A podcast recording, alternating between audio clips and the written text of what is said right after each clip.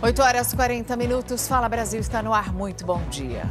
Fala Brasil. Que sufoco está vivendo o passageiro de trem, hein? Na maior cidade do país nessa quarta-feira. É que um acidente afeta desde cedinho o transporte de milhares de pessoas em São Paulo. Você vai ver qual é o problema. O problema é esse, ó. Dois trens bateram de frente no chamado monotrilho.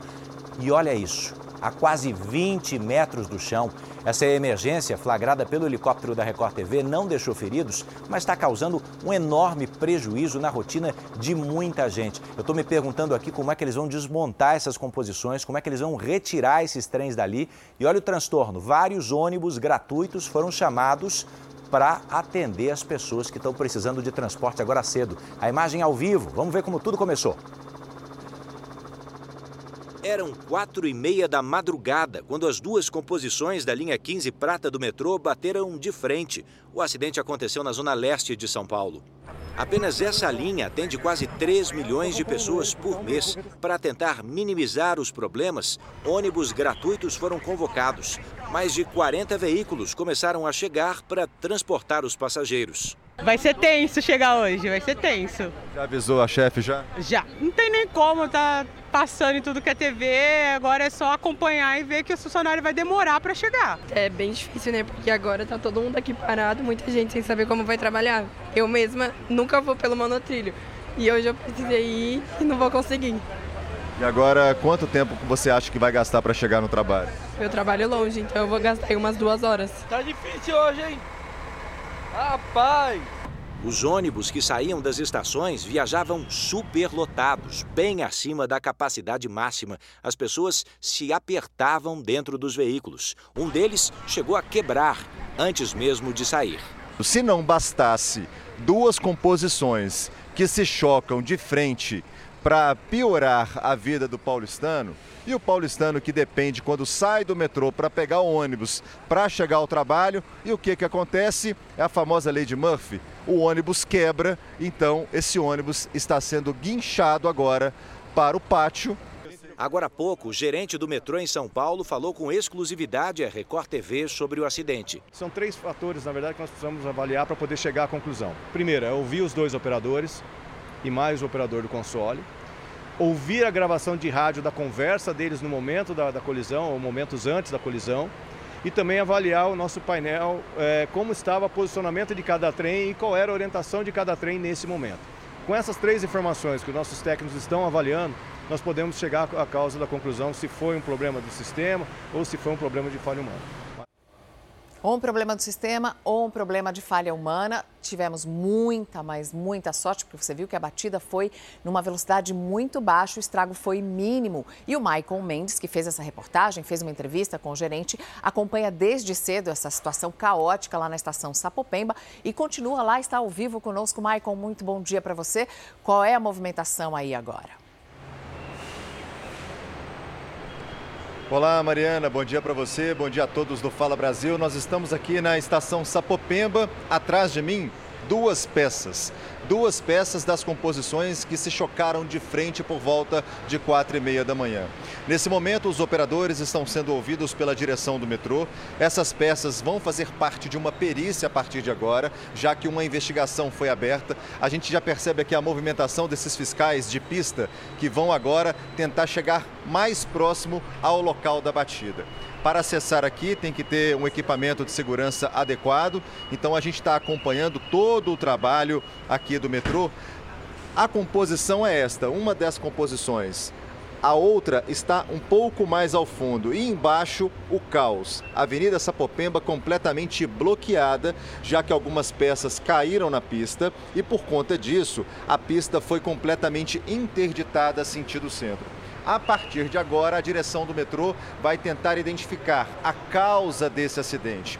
A gente sabe, apurando aqui com a informação com a direção do metrô, um trem seguia sentido centro e outro sentido bairro. Agora, a câmera de segurança do metrô vai apontar se uma composição bateu na traseira da outra ou se as duas chocaram de frente. Os áudios já estão sendo ouvidos pela parte da ouvidoria do metrô. A gente percebe a grande movimentação, o diretor do metrô está aqui passando todas as informações e o que vai apontar mesmo o que ocasionou Esse caos é a câmera de segurança, que vai falar se os operadores erraram e se foi mesmo uma falha humana. Mariana. Para Maicon, para além dos motivos que levaram a esse acidente, a outra questão agora é como é que eles vão tirar esses trens daí de cima? Eles ainda funcionam? Eles ainda conseguem dar uma ré, por exemplo? Eles ainda conseguem sozinhos serem retirados ou vai precisar o uso de algum equipamento especial? Vai precisar de um uso de equipamento especial, um famoso guincho, como aquele guincho que puxa caminhão, carro, tem um guincho próprio que anda nesse trilho aqui do monotrilho para tentar tirar. Só que o diretor do metrô estava me contando que na hora que puxar esta composição, várias peças podem cair na pista, na Avenida Sapopemba, logo embaixo. Por isso, a CET decidiu por modo de segurança, bloquear aquela parte da frente onde as composições acabaram se chocando, porque vai sim cair peça e é para evitar qualquer tipo de acidente envolvendo algum pedestre. Então, é um trabalho difícil, é um trabalho demorado. A partir de agora, tem que ter bastante zelo para que também essa composição, na hora que ela for puxada, ela não caia na pista. Esse é o grande, é, o grande temor aqui por parte da direção do metrô, que na hora que essa composição for puxada, ela pode se desfazer do trilho e ela pode sim cair portanto, tem que ter uma operação especial. Eles estão tentando trabalhar essa operação o mais rápido possível, num curto espaço de tempo, para tentar liberar essa via a partir de amanhã não sabe ainda se é possível. O sistema Paese vai continuar atendendo a população.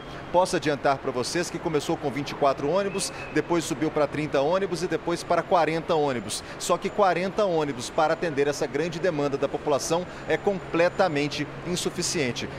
a direção do, metrô já disse que vai solicitar à SP Trans novos ônibus para atender toda a população durante todo o dia. Se de manhã já está um caos, imagina no final do dia por volta de 5, 6 horas da noite. Mariana. Falou tudo, Michael, e é nisso que a gente está de olho, na vida do passageiro de trem da maior cidade do Brasil, na volta para casa daqui a pouco. Mariana falou tudo. Você imagina se a velocidade das composições era um pouquinho maior? O ângulo da batida mostra tudo a gente, graças a Deus, não viu o pior acontecer. 115 mil pessoas são transportadas todos os dias por essa linha, a linha prata do metrô eh, de São Paulo. A Avenida Sapopemba, que você viu ali embaixo, está interditada no sentido centro, mas vai ser completamente bloqueada também no sentido bairro, porque existe risco de queda dessas peças na hora que a composição for ou desmontada ou removida. Nós vamos para outra região, outro ponto, na verdade, da Zona Leste de São Paulo, agora com a repórter Paula Viana. Ela está na estação São Mateus. Como é que vai ser a volta para casa dos passageiros e como é que está a situação nesse momento, Paula? Bom dia. Situação bem difícil desde cedo, né? Do bom dia a você, muito bom dia a todos. Um bom dia, inclusive, bem complicado aí, difícil para o paulistano que depende do transporte público, mesmo porque esse acidente aconteceu no horário de pico, horário em que as pessoas saem de casa para ir para os seus trabalhos e seus compromissos. A gente está aqui na estação São Mateus, na Zona Leste. Essa estação, Edu e Mariana, ela fica a duas linhas à frente do local onde as duas composições se chocaram, Sapopemba e Vila Planalto. Por isso, aqui o transtorno também é muito grande. Olha, Rincon mostra agora que logo cedo por volta de 7 horas da manhã, a administração do metrô já colocou esse comunicado aqui, informando que a circulação foi totalmente paralisada. Esse é um dos acessos para a linha São Mateus, onde fica aqui a escada rolante. Além desse acesso, tem um outro acesso também do outro lado da avenida, que nesse momento também está fechado. As pessoas não conseguem entrar, ter acesso a essa estação agora. A gente vê muitas pessoas chegando aqui, vendo esse comunicado, ficando revoltadas em busca também de uma solução, que agora é ou o transporte por aplicativo, um carro por aplicativo, ou então o sistema Paese, que são os ônibus que foram colocados em circulação já desde cedo. A gente vê até que o trânsito começa a piorar nessa avenida, a Avenida Sapopemba, que é uma avenida muito movimentada aqui da Zona Leste. Os ônibus do sistema Paese que passam por aqui passam lotados. O congestionamento acaba sendo pior também por conta do número de veículos que aumenta e as pessoas então chegando aqui e vendo esse comunicado aqui nesse acesso da estação São Mateus e indo em busca de solução. Um problema que já acontece desde cedo, desde o horário desse acidente, que aconteceu por volta de 15 para as 5 da manhã. Depois a linha voltou e agora está completamente paralisada desde as 7 horas da manhã. O paulistano vai precisar ainda de muita paciência para enfrentar todo esse problemão que acontece desde cedo aqui no metrô. Três brasileiros foram detidos em Portugal. Eles são suspeitos de aplicarem golpes financeiros em pessoas aqui do Brasil. Para prender essa quadrilha, os agentes de Lisboa se disfarçaram de moradores de rua. O caso começou a ser investigado há um ano, quando um casal de Brasília perdeu cerca de 600 mil reais. Mais de 900 pessoas no Brasil caíram no golpe. Cerca de 16 milhões de reais foram enviados para contas dos suspeitos no exterior. Para convencer as vítimas, os criminosos tentavam passar confiança pela internet. Prometiam um alto retorno financeiro, o que não acontecia. Eles seriam responsáveis por comandar um esquema de falsos investimentos no mercado financeiro. Brasileiros que moram em Portugal eram recrutados pela quadrilha para trabalhar como operadores de telemarketing. Quatro call centers com cerca de 150 brasileiros, é, geralmente brasileiros ilegais que moram em Portugal, que tinham a função de ficar o dia inteiro ligando aqui para o Brasil, oferecendo essas, essas corretagens, esses investimentos com rentabilidade altíssima, garantida, até encontrar um desavisado. As prisões foram realizadas pelo Serviço de Estrangeiros e Fronteiras, o CEF, com o apoio da Polícia Internacional, a Interpol. Para não chamar a atenção, os agentes se vestiram de moradores de rua para prender os criminosos. Se inicia agora um processo de extradição, que é um processo através do canal judiciário diplomático, para que eles sejam recambiados para o Brasil e vão responder aqui em território brasileiro pelos crimes que cometeram contra cidadãos brasileiros. Apesar do grupo atuar em Portugal, o principal chefe é de origem tcheca. Ele foi preso pela Polícia Internacional em Frankfurt, na Alemanha. O grupo também agia em diversos países, como República Tcheca, Inglaterra e Espanha, além do México e do Chile. Vale dizer que isso acontece em quase todo tipo de golpe, né? Eles ficam insistindo até encontrar alguém que acredite. Então, seja insistente com a sua resposta também e não vire o desavisado que o delegado acabou de citar. A Polícia Militar cumpriu ordens de reintegração de posse nas três fazendas que foram invadidas pelo Movimento dos Trabalhadores Sem Terra no sul da Bahia. Os invasores foram retirados das fazendas que pertencem a uma empresa de celulose e não houve confronto. As terras que foram ocupadas ilegalmente por cerca de 1.500 pessoas são usadas no cultivo de eucalipto. O MST diz que a empresa descumpriu um antigo acordo sobre assentamentos, o que a empresa nega. 8 de março, Dia Internacional da Mulher, inclusive meu carinho a todas as mulheres. Dia da Mulher é todo dia, você sabe disso. Mas você sabe também que ainda existe muito daquele homem machão por aí, né? Que acha que a mulher é pura propriedade dele. Um desses foi condenado a pagar o equivalente a um milhão de reais para a ex-mulher, depois de fazer com que ela trabalhasse 27 anos dentro de casa. Não aconteceu no Brasil, não. Foi na Espanha. Ana Paula Gomes tem os detalhes. Uma mulher que era proibida de trabalhar fora, Ana Paula. Boa tarde para você, é isso? Bom dia, Edu Mariana. Exatamente. A mulher disse que durante 27 anos teve que cuidar da casa, das filhas e foi proibida pelo ex-marido de trabalhar fora de casa. O Tribunal Espanhol de Andaluzia entendeu que ela merecia um ressarcimento por esses 27 anos de trabalho e o juiz determinou que o ex-marido pagasse aí uma multa de 200 mil euros, o equivalente a pouco mais de um milhão e meio de reais. Durante o processo foi comprovado que realmente ela trabalhava exclusivamente em casa, né, cuidando do marido, das tarefas de casa e também das duas filhas. Além dessa multa, a justiça também determinou o pagamento de pensão para as duas filhas Edu Mariana. Você já pensou ser pai, mãe, ir para a maternidade? dar a luz ao seu filho e voltar para casa sem ele? A gente está acompanhando uma história como essa. Tem aqui um novo capítulo para você do caso dos pais que perderam a guarda do filho recém-nascido porque alguém no hospital supôs que eles são usuários de drogas. O bebê nasceu em casa e foi levado para o hospital no mesmo dia e de lá não saiu mais. Foi encaminhado para um amigo, porque a equipe hospitalar achou que os dois eram usuários de drogas. Só que eles conversaram com uma psicóloga que trabalha no serviço de assistência social e ela deu uma declaração de que essa suspeita não é verdadeira. Agora, os pais esperam por uma decisão favorável da justiça para voltar a ter esse bebê nos braços. Já se passaram dois meses e com toda essa luta, o pai não tem conseguido nem fazer os bicos para ter algum dinheiro. Agora a família precisa de ajuda e ele precisa encontrar um emprego. Nas mãos, Regiane mostra o que para ela pode ser uma esperança, mais um passo na luta para ter o filho de volta. E eles tiveram a ideia de fazer um abaixo assinado. No documento, os pais do menino Lucas, de dois meses, explicam que a coleta de assinaturas de pessoas conhecidas é para provar que eles são pessoas de bem. O abaixo-assinado será encaminhado ao juiz do caso. Vai sair os, os, vizinhos que conhecem nós. Eu acredito que eles vão se comover com o caso e vai assinar. Né? O drama de Regiane e Reginaldo tem comovido o país desde que começou a ser exibido pelo Fala Brasil. O menino nasceu prematuro em casa. Foi surpresa para Regiane. Ela não desconfiava que estava grávida. Depois do parto, o bebê e a mãe foram levados ao hospital pelo Corpo de Bombeiros. Regiane recebeu alta e, no dia de buscar o filho, a surpresa. Ela e o marido foram informados de que a criança seria enviada a um abrigo. O casal diz que houve desconfiança de que eles são usuários de drogas, o que Regiane e Reginaldo tentam provar a todo custo que não são.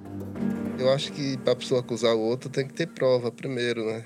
E, e uma acusação dessa, para mim, é preconceito, porque eles viu a situação que nós somos fracos financeiramente, mas acharam que era usuário de droga e nós não somos. O filho do casal, o Lucas, completa três meses no próximo dia 14. E desde que ele nasceu, o menino não pôde ser amamentado pela mãe, não pôde sentir o colo protetor dela, nem do pai, o que traz muito sofrimento para essa família. E assim que o Lucas nasceu, a Regiane e o Reginaldo correram contra o tempo para conseguir tudo que o bebê ia precisar. Muita coisa eles compraram e outras eles ganharam. Olha só, gente, é bastante roupinha que eles conseguiram comprar, também ganharam. Tem muita fralda, só que tem muita coisa. Olha só, tamanho de recém-nascido que o Lucas vai acabar perdendo, porque ele já vai fazer três meses e ele ainda não veio para casa dele. Eles também ganharam o bercinho, que não foi montado ainda, e carrinho. Enfim, tudo que um bebê precisa. Minha esperança era usar nele, vestir nele para passear com ele. Quando você soube da notícia que ele tinha ido para um abrigo, que ele não ia voltar, o que, que você pensou na hora? Eu fiquei muito triste. Eu fiquei desesperada lá no hospital. Porque eu, no dia, dia 30 de janeiro, eu fui visitar ele, ele não estava lá, ninguém deixou o endereço nem nada. Mas Regiane e Reginaldo podem estar perto de conseguir realizar o sonho de ter o filho nos braços.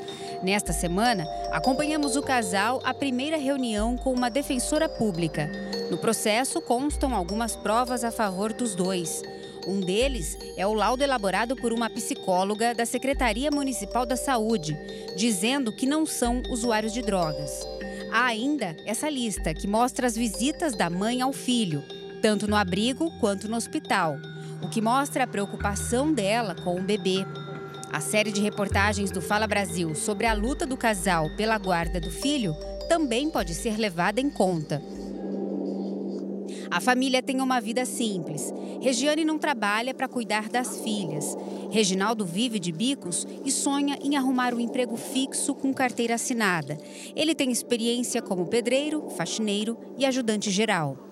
Eu espero que as pessoas que estiver assistindo, que puder ajudar, ajuda, porque é bem difícil o que ele passou, ele merece ter um, uma vida melhor, né? Lucas, que do abrigo voltou ao hospital por causa de uma bronquiolite, já não está mais entubado, o que deixou os pais mais aliviados. Agora, eles só querem o bebê em casa. Eu dou um piscinete, tem vezes que eu sonho com ele e tudo. Eu espero que quem errou que pague, né? Porque isso não é certo em momento nenhum. Eu não desejo para família nenhuma. Eu espero isso, né? Que ele volta para casa o mais rápido possível, só isso. A gente vai continuar acompanhando. E agora a gente volta a falar do acidente entre dois trens que bateram de frente durante a madrugada em São Paulo, porque o trabalhador que depende do transporte público enfrentou muito transtorno desde muito cedo. O repórter Michael Mendes acompanha durante desde o início essa situação que afetou as estações na zona leste da cidade. Qual é a movimentação por aí agora, Michael? Então, Mariana, a gente segue acompanhando esse caos aqui do transporte público no extremo leste da capital paulista. Conversei há pouco com o fiscal de pista. A gente vai mostrar para vocês que pelo menos 12 fiscais estão ali dentro de uma das composições e o próximo passo agora, eles vão serrar parte da carenagem dessa primeira composição para que ela possa se desprender da outra. E a informação é que está vindo da zona norte da capital paulista um grande guindaste e esse guindaste vai, vai ficar parado aqui na Avenida da Sapopemba. Ele vai içar esses dois, essas duas composições para que elas possam ser retiradas. É um trabalho extremamente árduo, difícil de fazer, já que as pistas vão ser bloqueadas para que essas duas composições possam ser retiradas daqui. Prazo para esse trabalho terminar? Ainda indeterminado. O sistema Paese continua auxiliando as pessoas que precisam de transporte público para chegar sentido bairro ou também acessar o centro da capital paulista. Mariana, Edu. Fala Brasil termina te desejando um ótimo dia.